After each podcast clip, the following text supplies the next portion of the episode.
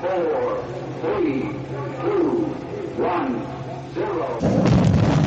Disfruta con Víctor Alvarado y su equipo de lo mejor del cine. Directo a las estrellas.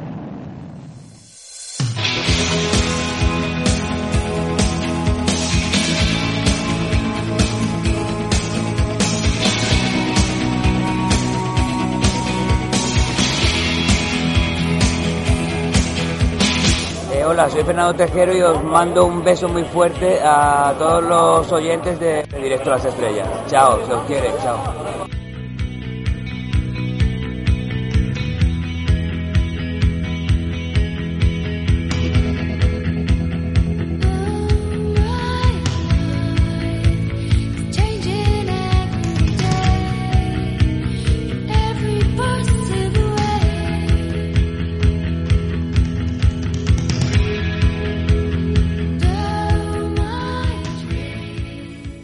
Cuando uno piensa en el subgénero del western y en el padre de la literatura sobre el oeste, inmediatamente le vienen a la mente dos nombres, Owen Wister y Mark Twain.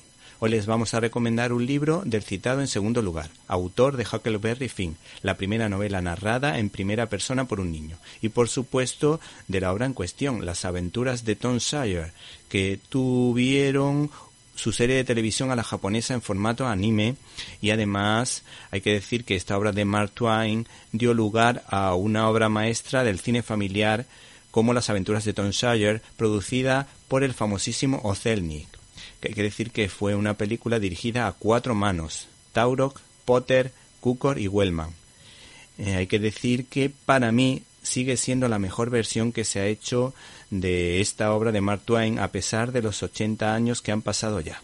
Por otra parte, la editorial Vincent Vives ha sacado una adaptación de José María Pérez Zúñiga que me parece ideal para que los niños de 10 y 11 años empiecen a aficionarse a los clásicos. Está narrada en un formato ágil centrándose en las divertidas aventuras del personaje y en los positivos valores que transmite, como por ejemplo su lealtad. Eh, hay que decir que es una novela que no hay que perderse y que tiene algún tinte autobiográfico. Hay que ver y leer porque tiene buenas ilustraciones este libro que está orientado lógicamente a jóvenes lectores que quieran animarse a un tipo de literatura relacionada con el mundo de las aventuras. Bienvenidos a una nueva edición de Directo a las Estrellas, en una semana marcada por las enésimas elecciones y por sus pesadísimas encuestas, nosotros les hablamos de los estrenos empezando por una gran receta para el entretenimiento, como La morbosa, las estafadoras de Wall Street con Jennifer López, mientras que Guillaume Canet estrena la secuela titulada Pequeñas mentiras para estar juntos. Si te gusta el cine histórico de aventuras, no puedes perderte la película Admundsen, mientras que la música hará doblete en esta ocasión con The Farewell y Audición. Todo ello sin olvidar nuestras habituales secciones como Críticas en un Minuto, donde analizaremos los pormenores de Terminator 6 y de Sorry We Miss You de Ken Loach. Y no puedes perderte la firma de Jaime Pérez Laporta, Irene de Alba y Antonio Peláez más Peláez que nunca. Para comentarios, dudas y sugerencias puedes escribirnos a info arroba cinelibertad.com. Repito, info arroba.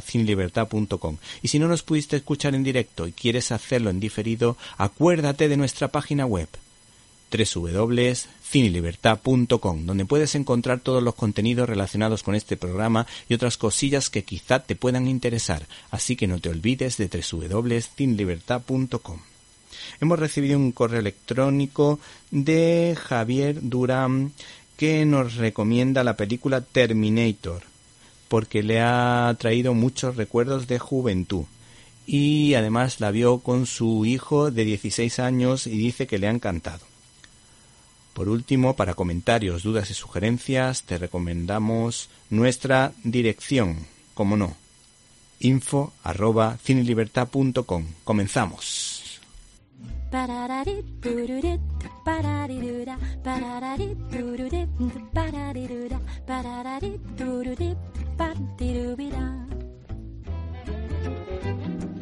Sígueme, ¿quién soy? Dímelo. Sígueme, tu doble soy yo. Sígueme, quizá yo sea tú. Nuestro futbolero cinéfilo, Jaime Pérez Laporta, está preparado, desde Cinemanet, para hacer el siguiente regate cinematográfico. Muy buenas, Víctor. Una semana más me encuentro en la situación de siempre. Tengo que hablar de una película que me haya impactado. Y la verdad es que tengo una que no sé qué ha hecho conmigo, pero algo raro ha pasado después de verla.